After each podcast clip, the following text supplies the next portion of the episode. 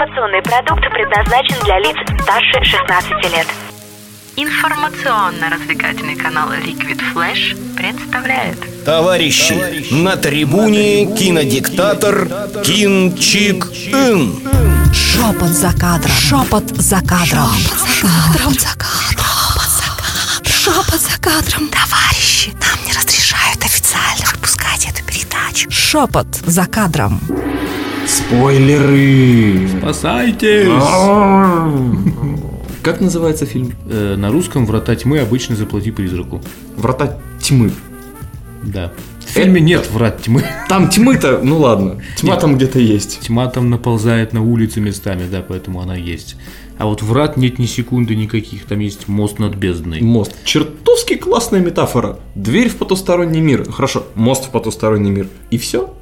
Он просто проходит по мосту, никакого сопроводителя, никаких каких-то зверей, которые ему помешают, твари. Он просто проходит по мосту с фонариком. Там даже ничего страшного не происходит. Ну, сопроводитель там слепой бомж, который приводит его к месту, которое вообще ведет туда. А. Но в целом, да, финал вызывает у меня безумные недоумения. Потому что, во-первых, что это? Где находится дом, в котором живет эта сожженная тетка? По идее, вход оттуда чуть ли не из метро. Но явно не было метро в 17 веке, когда ее сожгли. Да. И почему она живет теперь где-то там под землей? И что она там делает в этом подземелье своем? Это просто потусторонний мир, где живет избушка. Мушка живет. Да, а еще мне понравился триггер прямо как в, в игрушке Герой Меча и Магии. Когда он заходит на территорию потустороннего мира, он видит девочку, стоящую спиной. Он к ней прикасается, и девочка исчезает, даря ему видение, пусть даже и страшное. Это же как в героях, что-то ты, не знаю, там, лепрекон или кто там был, ты его находишь, он исчезает, но дает тебе какой-то бонус. И потом появляется избушка, между прочим. То есть избушка существует в его видении только, что ли? Насколько все это реально, я вот к чему, потому что Вот. это явно перепев Орфея и Евредики, да, то есть мы спускаемся в подземный мир, чтобы достать оттуда своего любимого, ну, или в данном случае сына. Да. Ам, Всё. ну, нет, не все, потому что где здесь начинается реальность, где здесь заканчивается мечта? Давай так, очень просто. Во-первых, я там заметил колоссальнейший косяк, в смысле повествовательном, да? Там, если О, пом- давай. а как же? Если помнишь, нам говорит, э, по-моему, это была его научный руководитель профессорша, которая читала книжки про все эти дела. том- Чертовски симпатичная баба. Мгм.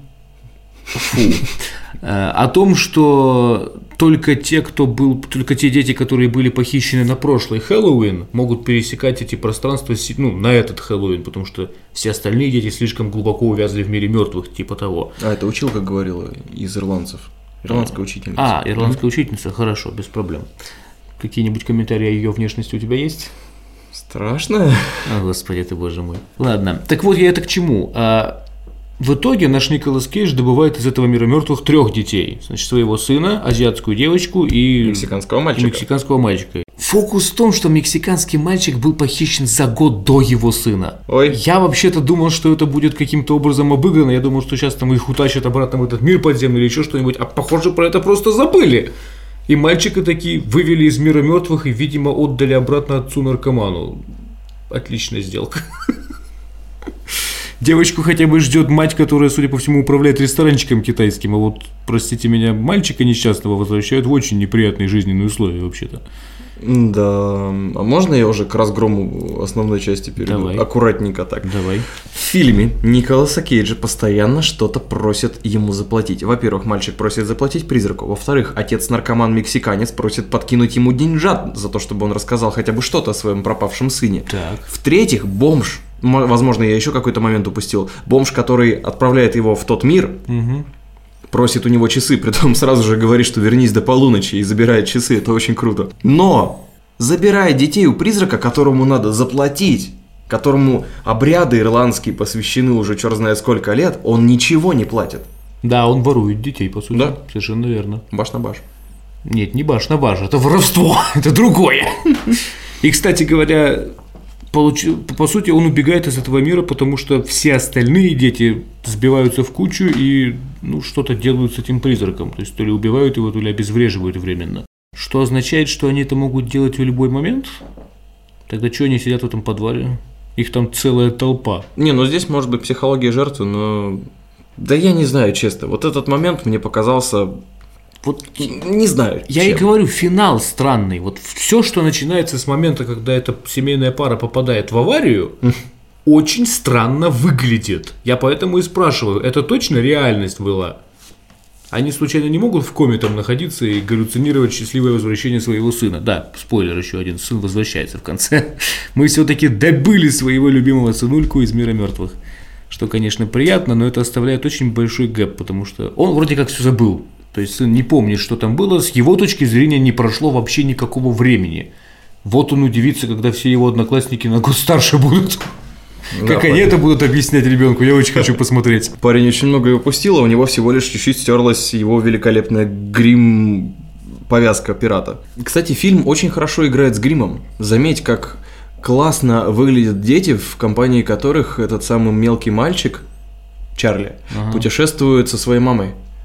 Там была девочка, у которой грим старой бабушки, притом настолько хорошо наложенный, что я испугался, что это призрак. О, господи, ну даже, я не заметил, каюсь. Вот, да, стоит посмотреть на детей, с которыми Чарли пошел гулять, когда увидел Кондора первый раз на улице. Чтобы вы правильно понимали, эта сцена длится 6 секунд. Я, да. думал, я думал, ты про детей, которые призраки. А, дети-призраки. Ну, кстати, тоже неплохо сделано, но, естественно, эту сцену убило то, что он слишком долго их рассматривал.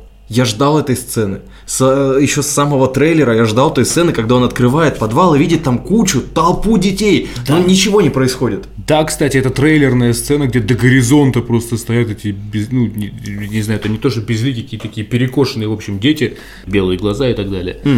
И, по сути, он просто проходит в эту комнату, берет своего сына за руку и уходит. Ну, если так, сюжетно рассматривать. Там есть, конечно, такой условно напряженный момент, когда он идет как... И мне это почему-то напомнило, как люди, знаешь, ходят по полю и вот рожь трогают рукой, так же вот он идет и ск- сквозь призраков, значит, водят своей рукой, пока не находит материального сына. Для меня это был самый страшный момент э, в фильме, потому что я подумал, а если он наткнется на какого-нибудь другого ребенка? Вот я этого боялся, что он схватится за какую-то тоже еще живую руку, и этот ребенок будет требовать его забрать с собой, и тогда начнется свалка и паника. Это была бы хорошая моральная дилемма, кстати, если бы ему вдруг дали выбор реальный, что вот тебе только одного можно забрать. Но нет, он просто забирает всех троих. И, кстати, все остальные мертвые дети тоже выходят из дома спокойно после этого и начинают, по сути, бить призрака. То есть какой-то отвратительный хэппи случился, я вдруг понял у нас. Вот довольно долго фильм на самом деле игрался, потому что голливудские режиссеры не любят вредить детям, это всем известно. Э, Это сильно повышает, в общем, предельный возраст аудитории. И в итоге они ухитрились спасти вообще всех детей, каких можно было спасти. Да. Да, в том-то и дело. Фильм очень много играется с тем, что... Вообще, в чем прикол призрака? Я не могу понять, зачем она так настойчиво напоминает о себе. Она же постоянно играется с Николасом Кейджем, с Майком.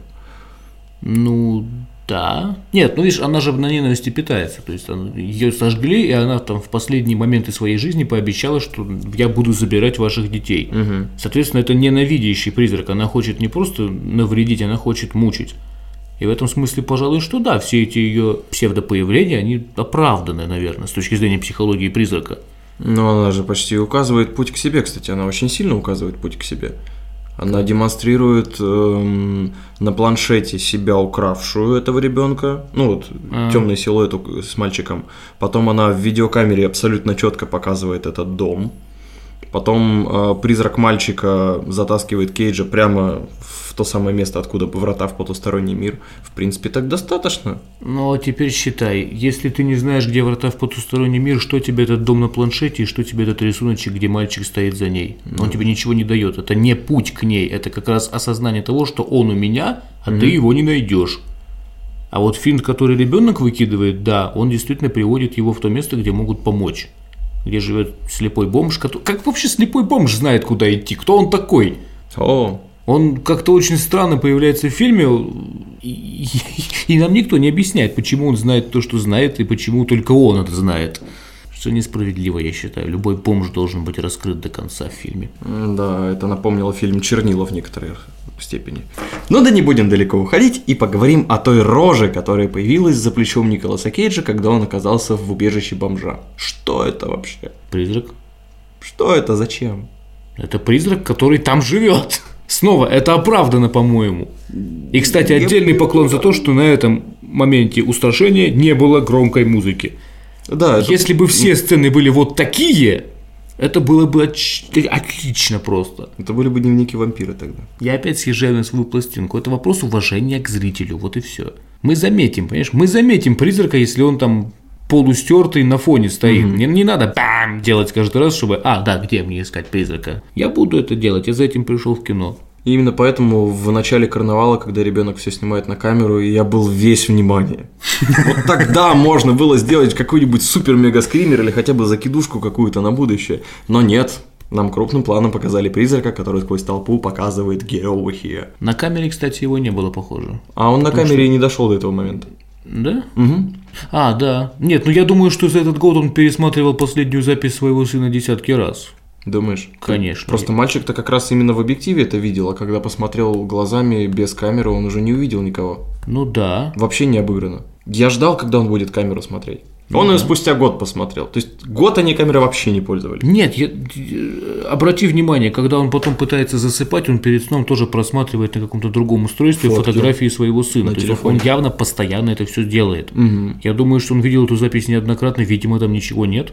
В общем, можно было и с этим поиграть. Ах, хоханюшки хохо. Что в фильме есть хорошего? Давай попытаемся вспомнить. Хорошая линия любящей жены. Меня это порадовало. Я не знаю почему, но очень хорошо получилась. Жена у Майка очень любящая. И м, не знаю, может быть, я давно не смотрел голливудские драмы, но она действительно чертовски его любит. И это очень хорошо показано. И даже не рафинировано, то есть в ней есть какая-то такая нотка надрыва, когда в семье еще все в порядке с ребенком, и он просто косячит на работе. Майк. У нас хороший типичный отец, который опаздывает из-за работы всегда. Да. Но она его любит. Она его любит и прощает. Между прочим, вот этот образ, он появился, дай бог памяти, если не, не в 70-е, то и в 80-е. В то времена, когда еще не было мобильников. Помнишь, там есть этот момент, когда они хотели пойти на Хэллоуин вместе, он, естественно, опоздал, и потом сказал, что у него разрядился мобильник. Ну, ты уже у дома своего находишься. Зайди в дом, включи мобильник, он сразу может звонить и спроси у жены, где они. В эру мобильников это оправдание уже не работает, извините. Ну, это так просто. Но он записку на двери нашел. От любящей жены. Ну, кстати, видимо, это и есть классика. СМС-ку послать вообще-то тоже можно. Меньше всего в фильме меня порадовала смерть красивой руководительницы научных проектов. Не потому, что она красивая. Ну, кстати, красивая она была как раз в тот момент, когда ее пугали. До этого она казалась немножко такой сморщенной и возрастной. Почему-то на... Она должна быть старше Николаса Кейджа по логике. Она должна быть возрастной. Да, и я практически в это поверил, но в тот момент, как в той сцене, когда ее убивали, она была чертовски молодая и невероятно привлекательна. Что страх делает с людьми, боже мой. Наверное, так сделали, чтобы ее более жалко было. Но как... я не понимаю, почему убили эту женщину. Ну, почему? потому что она слишком много знала. И чё? Все. У нее не было детей, она не пыталась э, напрямую конфликтовать с призраком. Это вот как раз... По той же причине, по которой убивают экстрасенса, который пытается им рассказать, что хочет призрак. Призраку не нужно знать, призраку не нужно, чтобы люди знали, чего она хочет. Ей нужно просто похищать детей и чтобы люди страдали от этого. Угу. Так а чё же она архивы-то раньше не сожгла? Ну, она все-таки призрак, а не Гай Фокус, чтобы, понимаешь, материальными предметами манипулировать на этом уровне. То ли дело выбросить человека в окно. А спичку уронить нет, мы так не можем, мы призрак. Да. И при том выброшенная в окно женщина, она на что-то упала. Там, похоже, был какой-то блок бетона, торчащий из него целой тучей арматуры. И там, по-моему, штук 5 или 6 этих штырей из нее потом торчат в финальной сцене. Мне показалось, что это были стрелы или копья. Ну так вот, чисто по геометрии втыкания. Да, ну и в итоге, кстати, в этой самой тетке живет теперь призрак. Я, я так понимаю. Тарам. А может быть и нет.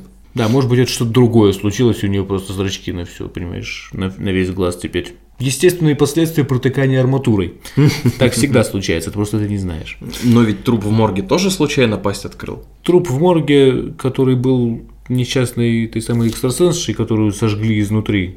Кстати, ее сожгли изнутри. Это хороший способ убить, он очень надежный. Выбросить из окна, когда человек может приземлиться на что угодно, куда менее надежный способ. Да. Почему модус операнди у призрака меняется, я тоже не совсем понимаю. Ну, Образ действий, прошу прощения, латынью будем пристать. Так что призрак непоследователен получился. Призрак, да, ты прав был в самом начале, призрак вторичен. Семья первична, призрак вторичен. Поэтому призрак мотается вокруг, пытается заниматься своими делами, а семья на него реагирует. Ну, Да и не так часто они пересекаются, по сути. Ну и, конечно же, супер классический хэппи-энд. Рассвет над Нью-Йорком, счастливая семья, плачущая мама, любящая жена при этом. И потом, естественно, общий вид дома, и на дорогу садится кондор. Это же кондор, гриф, ну что-то Ну, такое. стервятник, ага. Стервятник. И потом на добивку к кондору, чтобы уж мы не совсем почувствовали это детским кино, оживает эта вот женщина, проткнутая арматурой. Ну Я да. даже не знаю, спойлер это или нет, потому что когда я это видел в кинотеатре, я уже практически ожидал этого. Ну, это, про- да, мы здесь опять возвращаемся к тому, что мало оригинальности в фильме, тут ты прав. Мне правда интересно, что случилось с теми двумя детьми, которые не были сыном Кейджа. Потому что вот у них судьба очень интересная должна быть дальше. В какой-то момент складывается ощущение, что здесь как раз тот самый игровой фильм. То, что мне недавно спрашивали, что такое игровой фильм, я пытался объяснить, потому что в каждом фильме актеры играют в любом случае. Ну да. А здесь, видимо, взяли сюжет, ну, не побоюсь этого слова, со второй полки. Так. И решили за счет актерской игры вывести. Ну, это то же самое, как, не знаю, там на детский утренник приходит Дед Мороз с одними и теми же стишками, конкурсами и хороводами, но если Дед Мороз хороший, то вроде как все клево, если плохой, то все фигово. Вот это тот случай, когда Николас Кейдж должен быть этим хорошим Дедом Морозом. Угу. По сути, он вытягивает. То есть, если любить Николаса Кейджа, очень клево. Если не любить Николаса Кейджа, то это такой отстой. Нет, ну не надо ходить на фильмы, где главный герой Николас Кейдж, если вам не нравится, что уж теперь. Ах, вот оно что. Есть у тебя еще что добавить? Особых дыр в сюжете я больше, в общем, не помню, потому что там особо тут сюжет-то медленно движется. В какой-то момент откровенно становится скучно. Но, возможно, именно потому, что мы не первый раз следим за фильмами ужасов в шепоте за кадром. Аж второй. Да, Мы матерые. Шепот за кадром. на этот раз, кстати, зал был практически полон, и несмотря, опять же, несмотря на огромное количество пива, которое мы заметили на входе, народ сидел молча. Вот здесь, по сравнению с «Пиковой дамой», про которую тоже у нас есть обзор, я не понимаю, почему. Пьяные все. Ну, Нет, ну, были разговоры. после каждого скримера девочки хихикают и визжат. Э, Та парочка, которая сидела справа от меня, они, в общем, более-менее все время взаимодействовали друг с другом. Да? Да, А, ну, значит, мне просто не повезло. повезло. Так что да, фильм не очень-то удерживает внимание аудитории, ну, ты прав. Фильм идет поздно, я зеваю, в этом виноват фильм. Услышимся на уютном канале Liquid Flash. Liquid Flash.